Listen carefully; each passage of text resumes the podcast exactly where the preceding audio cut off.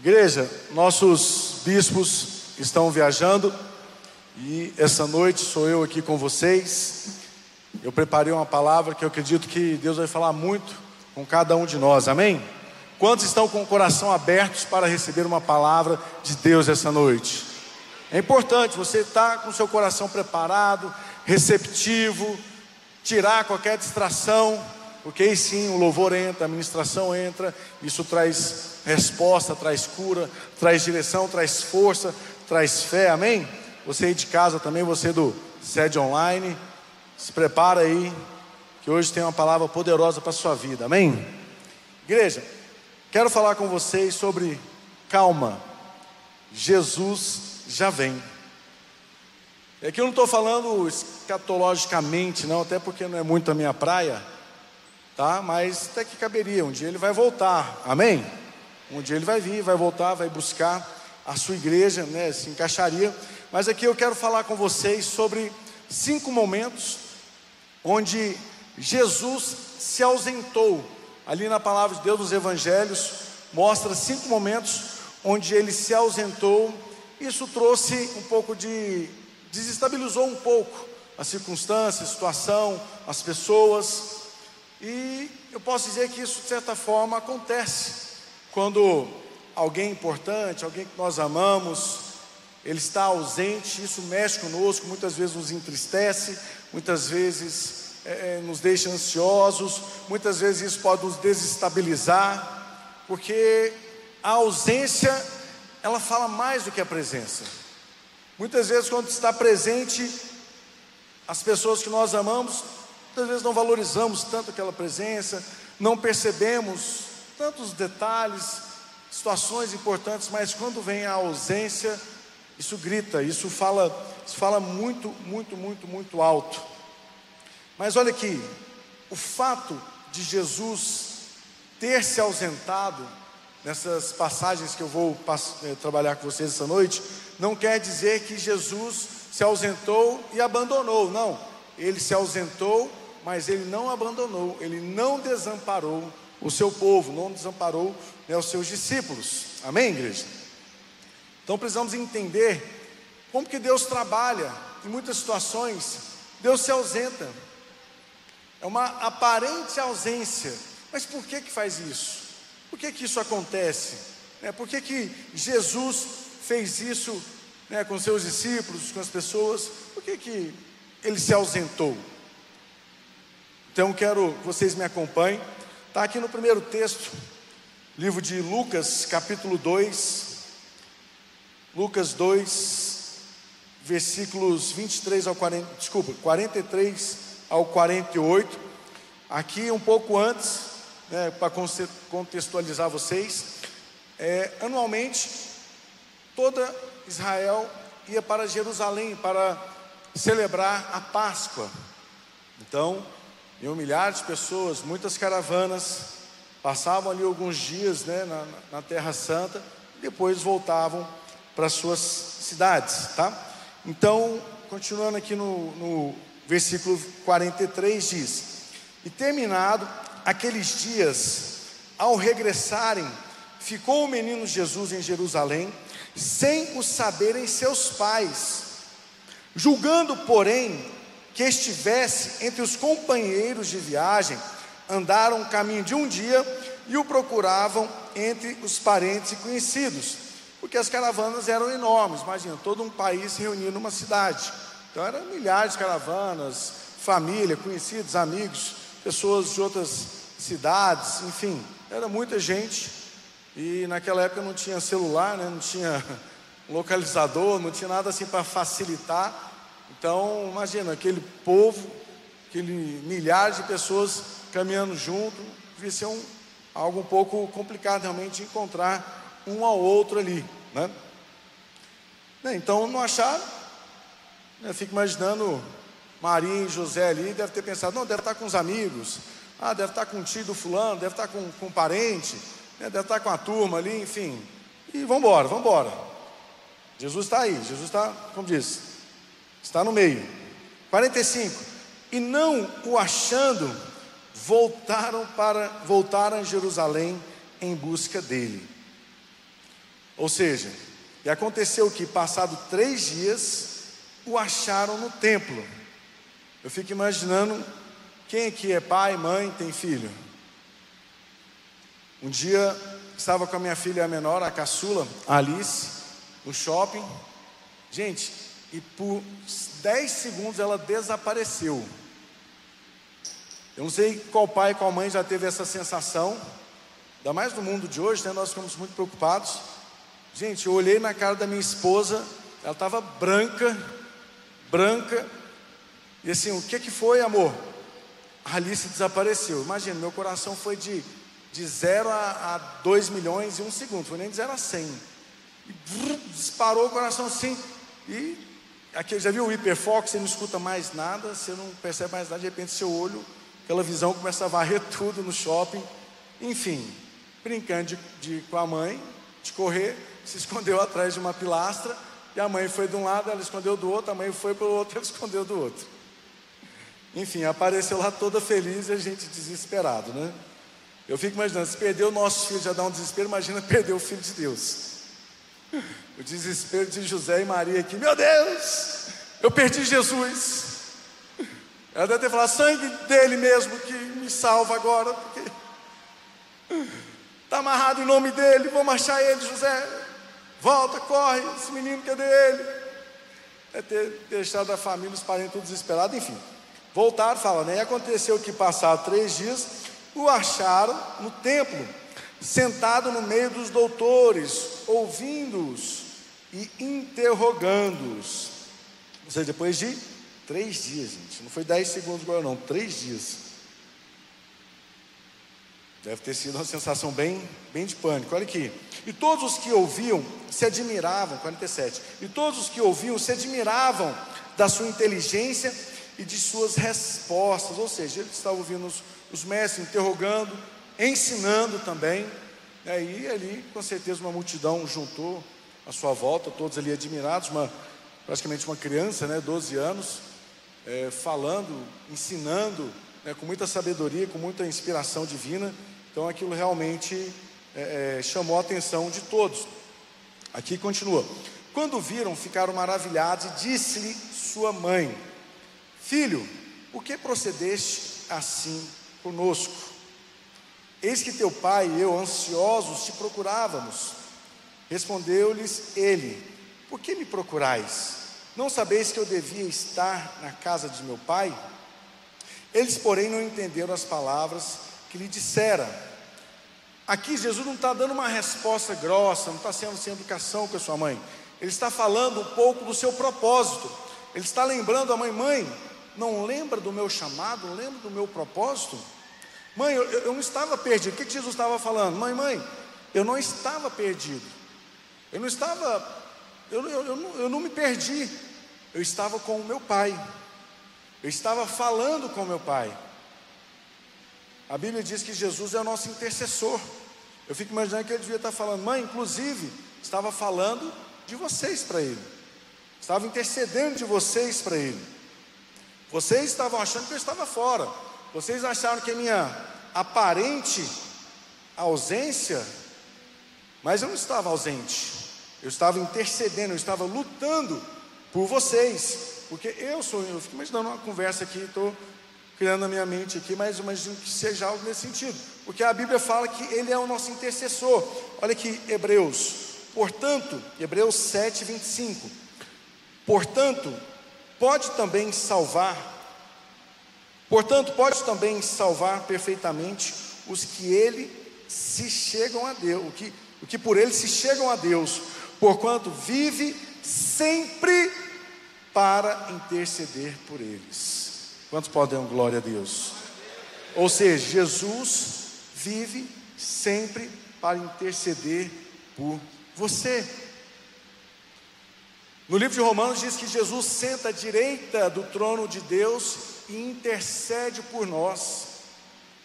Quando eu vejo esses dois versículos aqui, a Bíblia fala que o diabo, nosso acusador, ele vai também né, diante de Deus para nos acusar, mas eu fico imaginando, Jesus, o diabo acusando, e Jesus está assim. Mentira. Não, não, já perdoei. Sabe o que isso me traz a, a reflexão? Não importa o quanto o diabo fale mal de você, porque o seu nome está na boca de Jesus todos os dias. Todos os dias ele lembra de você a Deus. Aqui fala, estou falando que está na Bíblia. Ele é o nosso, ele sempre intercede por nós. Todos os dias Jesus está com o nosso nome na boca falando para o Pai. Segundo momento que Jesus se ausenta, Jesus estava ali no meio da multidão, aí decide ter um plano diferente, chama os discípulos dele, põe num barco e manda ir adiante dele. Aqui Mateus 14, 22. Logo em seguida, Jesus, nessa tradução, né, obrigou, aqui diz que ordenou, né, tem uma tradução que fala impeliu, na minha fala, Jesus obrigou os discípulos para que entrassem no barco e fosse adiante dele para outro lado, enquanto ele despedia a multidão. Aqui mais um momento de, de onde Jesus se ausenta. Eu fico imaginando, para Jesus obrigar alguém, impelir, impelir é o que? Uma insistência forte.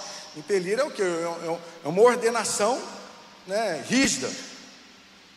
Porque esses discípulos eles não queriam entrar no barco. Alguma coisa estava ali com receio, que eles estavam com receio de entrar naquele barco. Imagina aqueles discípulos tudo junto, um olhando para o outro, falando, Ixi, Jesus não vai, eu não vou não. Você vai sem Jesus? Ixi, está amarrado, eu não entro nesse barco não. Nem de jeito nenhum. Imagina, vou entrar no, no já está anoitecendo, já está escurecendo.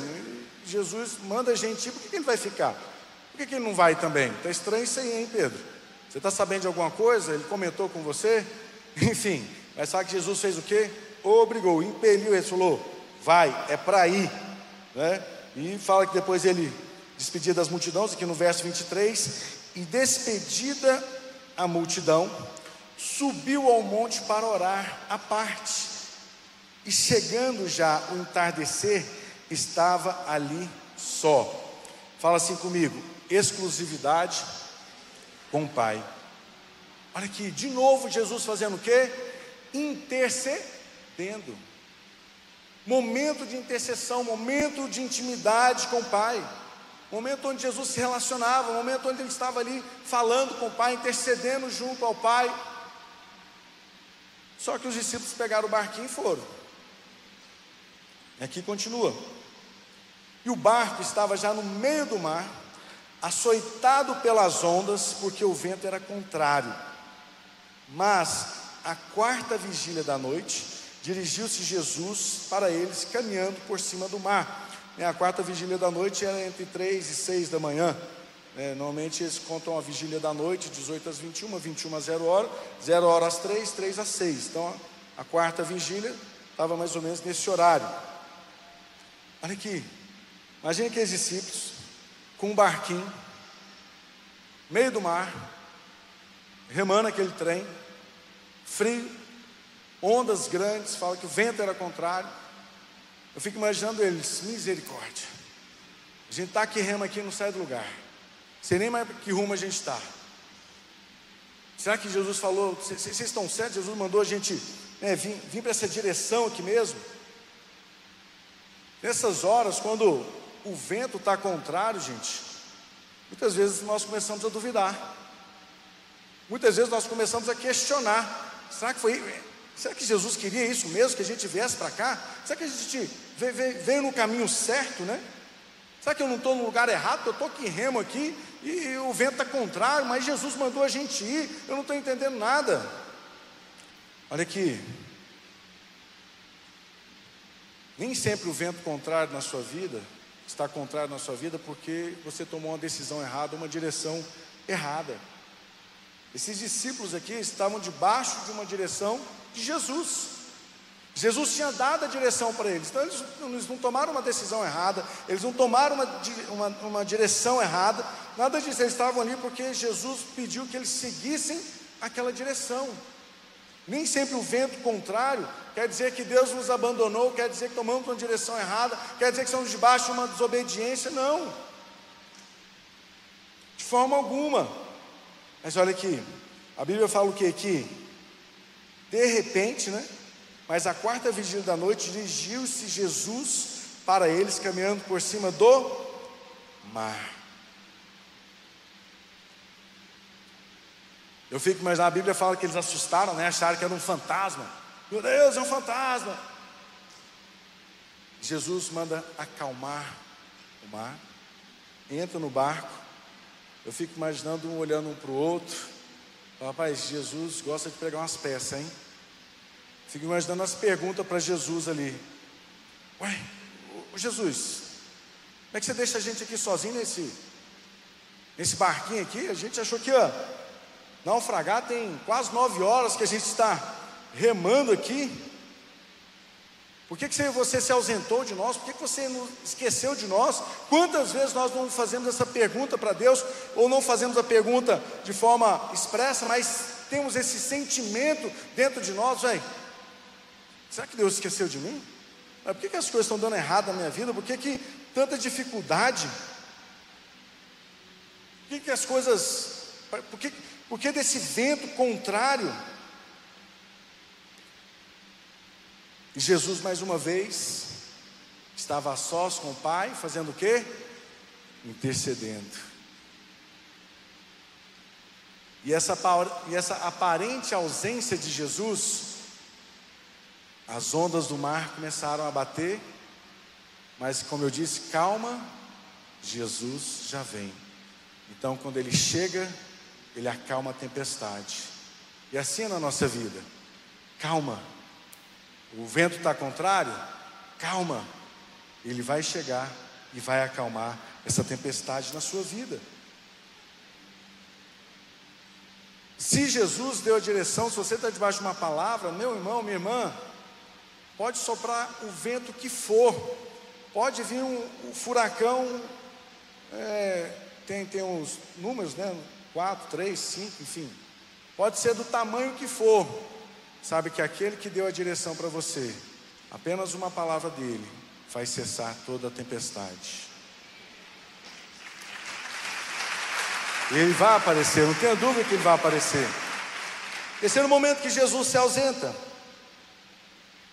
Aqui no Monte da Transfiguração, né? Livro de Marcos, eu vou, só anotem aí, Marcos capítulo 9, versículo 1 a 27. Deixa eu correr aqui para dar tempo. Mas fala que ele subiu com Pedro, Tiago e João ali para orar, ele encontra com Elias e com Moisés, parece para ele, ele fica resplandecente. Enfim, ele está lá em cima com os três, e lá embaixo está os nove outros discípulos esperando ele. Fala que um pai chegou com um filho atormentado com demônios, e, e o pai pede para que aqueles discípulos é, expulsem aquele demônio, e fala que eles não conseguem expulsar. Eu fico imaginando a cena também. Eles lá, isso é hora de Jesus estar lá em cima. Oh Deus, o que, que ele está fazendo na hora? De, olha, como é que traz esse menino demoniado agora? Jesus não está aqui. Como é que você vai fazer? Quem, quem, quem vai expulsar esse demônio? Imagina Judas, deixa comigo. Deixa que eu expulso esse menino. Demônio, imagina, não, eu que expulso. Enfim, a Bíblia fala que eles não conseguiram expulsar os demônios. Fico imaginando, é o vexame espiritual ali, né? Imagina a vergonha deles ali, né? Discípulos de Jesus, não, deixa com a gente, vamos expulsar esse demônio. E na verdade eles tomam um couro do demônio ali, passa vergonha, o demônio não sai. Eu me lembro uma vez, muitos anos atrás, eu acho que eu ainda era da sede, era diácono. Estava fazendo uma revisão de vidas e tinha pouca contingente de mulheres líderes, né, trabalhando no revisão de vidas de mulheres. Aí pediram ajuda para alguns homens e eu estava lá. Aí ali a gente ficava ali mais para dar um suporte caso precisasse. Aí vem uma líder, fala, não, tem um demônio ali que não sai de jeito nenhum. já expulsei, já fiz tudo e já chamei o nome de Jesus e nada desse demônio sair e tal. E eu falei, bem, estranho, né? Porque demônio responde a comando, o nome de Jesus acabou. Ele obedece, é autoridade indiscutível. Aí tá, vamos lá, vamos lá. Aí, que demônio é esse? Não, é, acho, que é, acho que é Maria Padilha, Maria Padilha. Maria, Maria Mulamba, é uma Maria aí e tal. Aí eu, aí eu falo, vai, expulsa aí. Ora, vai, expulsa, fala isso. Ela, quem está aí? Ela, Maria. Aí eu pergunto, mas que Maria, menina? Que Maria? Maria lá do Guará. Eu falei, não, dá, dá, dá licença. Líder, só um pouquinho, encosta aqui. Ô Maria, tudo bom? Levanta aqui. Pega um copo com água, dá lá para ela. Eu falo, não, gente, passa vergonha assim não, pelo amor de Deus. Eu trabalhava na revisão de vida, sabia expulsar um capeta. Mas acontece, gente, isso é normal, paciência, líder novinho. Ô Dani, eu acho que é da sua época isso aí, hein? Eu acho que foi uma discípula sua. Ah, eu lembro outra vez também, o pastor Joel vai lembrar dessa aí. Um rapaz demonia dentro de um quarto lá. Aí imagina, os, os revisionistas, todo mundo apavorado, aquela coisa toda. Aí chama um líder lá, o Zé, lembra? Aí o Zé vai lá, expulsa esse demônio, expulsa esse demônio. Aí chegou lá, de Jesus, quem é que está aí? Quem é que está aí dentro? Aí o demônio, nesse era o demônio mesmo, o demônio falou, o chefe, né, com a voz. Aí falou assim: então espere só um pouquinho, vou chamar o meu chefe e ele, ele conversa com você. Aí o povo, onde é que você vai, Zé? Onde é que você vai? Não, vou chamar meu pastor. Chefe fala com o chefe, eu estou fora dessas brigas aí. Ai, gente, isso marcou, né? Hoje a gente lembra isso, tem muitos anos. Eu estou lembrando dos discípulos aqui expulsando os demônios, não conseguiram. Deve ter sido uma presepada dessa daí. Mas olha aqui. Continuando aqui, a Bíblia relata que então Jesus desceu e o pai relata isso para Jesus. Jesus fala, oh, povo de pequena fé, aquela coisa toda. E vai e expulsa aquele demônio. E o menino é curado. Né? Ele fala, espírito surdo e mudo, sai dele agora, enfim. E o menino é curado. Ou seja, Jesus mais uma vez estava lá intercedendo e ele chega. Às vezes você acha que a ausência de Jesus, ele não está ele não está olhando, ele está, né, às vezes, o sentimento de abandono. Mas quando Jesus desce, ele não apenas desce, mas ele dá uma, como diz, um, um workshop de libertação ali. Eu fico imaginando, o primeiro workshop de libertação, né? Foi Jesus que deu. Peraí, gente, vocês não sabem expulsar um demônio, não? Aí vai lá, expulsa e fala: Ó, mas Jesus, como é que você expulsou isso aqui? Não se expulsa se não tiver jejum e oração. Ou seja, Jesus não apenas desce, mas desce com autoridade. Amém? Pode ter certeza. Jesus não, não se ausentou da sua vida. Ele apenas está intercedendo por você. E quando ele chegar, vai trazer sobre você a autoridade, uma unção nova. Amém? Para você expulsar todo e qualquer demônio na sua vida. Não tenho dúvidas disso. Vamos lá, deixa eu correr aqui. Quero falar com a Bispa Anacélia. Aqui é a Bispa Anacélia. Primeiro, seminário de libertação. A senhora vai fazer também um seminário. Vamos lá, quarto. Aqui foi no caso de Lázaro. Lucas, desculpa, João 11, 20 a 29. Tá? Quiser projetar aí, mas eu vou contando aqui a história. Lucas, João 11, 20 a 29. Lázaro, amigo de Jesus, estava doente. Marta e Maria mandam avisar Jesus. Falou: Olha, Jesus, o seu amigo Lázaro está doente venha vê-lo. Né? Por quê? Porque ela sabia que Jesus curava. Ela conhecia o Jesus que curava. E a Bíblia fala que Jesus, sabendo disso, demorou mais dois dias ainda. Ou seja, propositalmente ele se ausentou. Olha que forte isso. E quando ele chega, Lázaro já estava morto há quatro dias. Então chega Marta para ele e fala, né? Se o Senhor estivesse aqui, o meu irmão não teria morrido. O que, que Marta aqui está querendo dizer para Jesus? Ela, de forma direta ou indireta, talvez até mais direta, ela está meio que imputando a morte do irmão pela ausência de Jesus. Olha que forte isso, porque ele falou: se você estivesse aqui, ele não teria morrido. Ou seja, porque você não apareceu, porque você se ausentou, o meu irmão morreu o meu irmão morreu. Quantas pessoas né, não pensam assim, puxa, se Jesus tivesse feito algo, isso não tinha acontecido. Quantas vezes nós carregamos esse sentimento Mas Jesus, imaginando aquela situação, todos conhecem a história, sabe que Jesus ressuscitou Lázaro, mas eu fico imaginando ali Jesus falando: Marta, Marta, pera, calma, calma, calma. Deixa eu te falar, esse atraso, meu pai que, que pediu, foi proposital. Sabe por quê? Deixa eu te falar, Marta. Eu quero que você conheça um outro lado meu que você ainda não conhece. Você conhece o Jesus que cura, mas agora você vai conhecer o Jesus que ressuscita. Cadê teu irmão? Vamos lá. E pegou Lázaro, e levantou Lázaro, ressuscitou Lázaro. Ou seja, Jesus mais uma vez intercedendo, ensinando. Ou seja, calma. Até para a morte Jesus deu um jeito. Até para a morte Jesus conseguiu uma solução. Até para a morte. E por último, o quinto, eu acho interessante, esse é o mais diferente de todos, que aqui fala da morte de Jesus, João, livro de João, capítulo 20, versículo 17. Jesus ressuscita, ele encontra Maria Madalena, e Maria Madalena chorando muito ali, acha que está conversando com o jardineiro, e pergunta para o jardineiro se ele sabe cadê Jesus.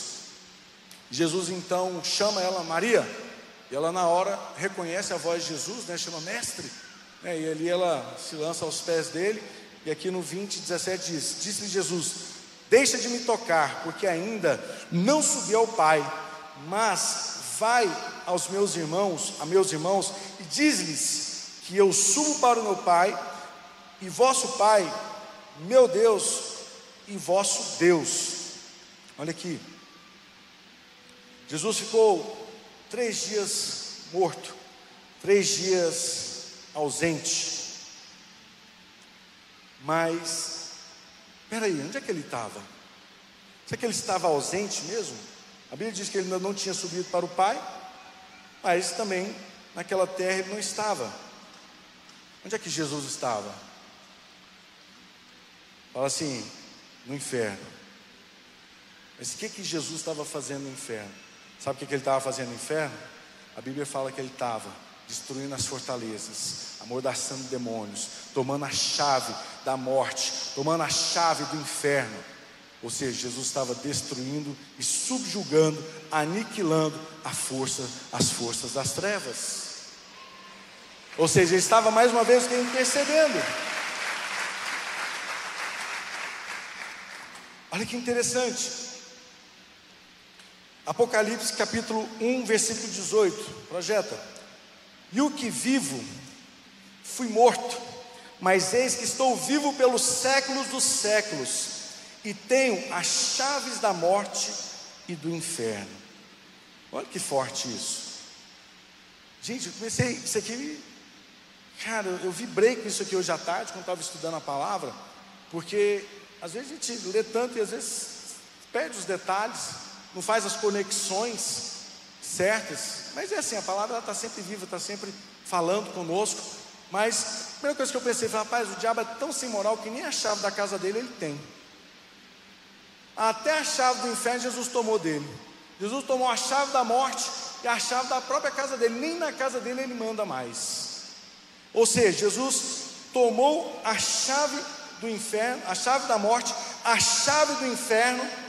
Mas agora, olha o que, que Jesus fala lá em Mateus 16, 19: Dar-te-ei as chaves, fala assim para mim isso aqui: Dar-te-ei as chaves do reino dos céus, e o que ligares na terra terá sido ligado nos céus, e o que desligares na terra terá sido desligado nos céus.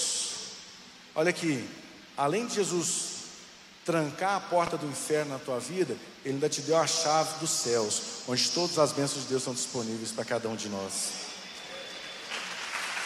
Fantástico isso aqui. Eu falei, meu Deus, olha, Ele fecha a chave do inferno, tranca o inferno, fala: opa, você não tem Você não tem autoridade sobre os meus escolhidos. Você não tem autoridade sobre a minha igreja. Você não tem autoridade sobre o meu ungido. Plap, tranca a porta aqui. Sobre eles você não manda.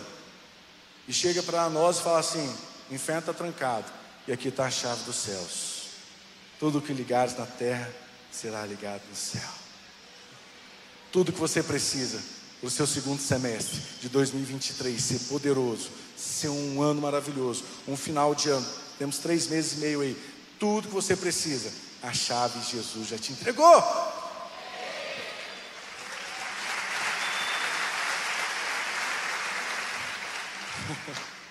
Fantástico, sim ou não, gente?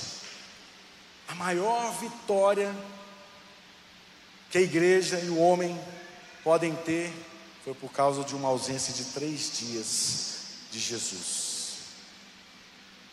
Calma, Jesus está vindo, amém? Jesus está vindo. Vamos ficar em pé? Coloque-se em pé. O louvor pode subir.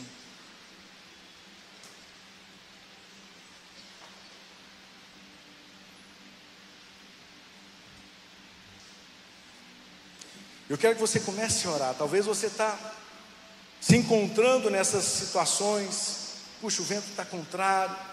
Estou passando por uma morte de morte dos meus sonhos, morte dos meus projetos, morte das minhas vontades, morte do meu ministério.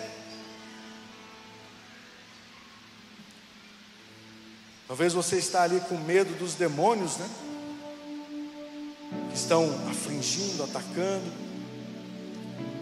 Meu Deus, é retaliação. O diabo está agindo na minha vida. Mas lembra,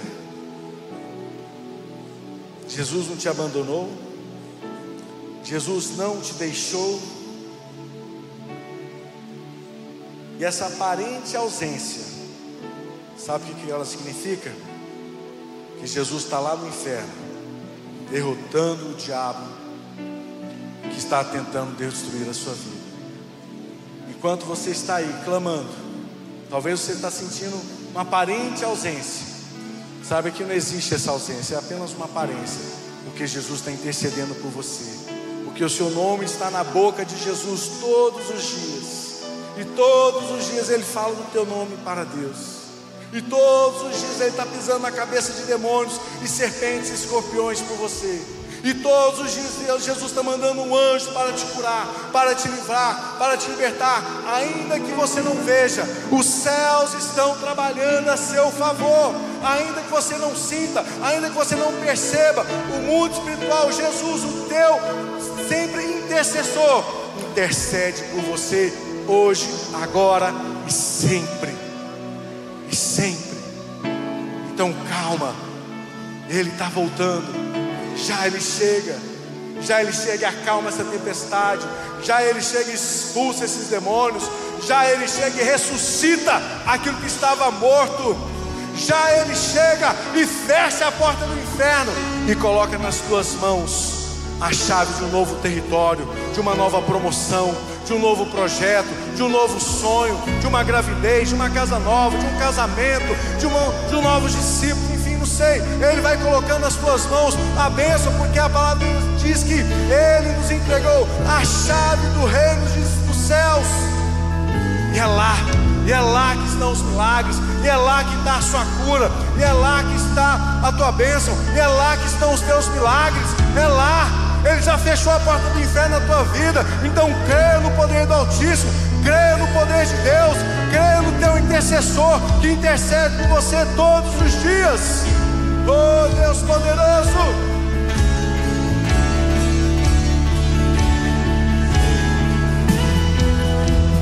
Eu estava longe, você estava perto. Eu te rejeitei em troca, recebi afeto e me senti sozinho.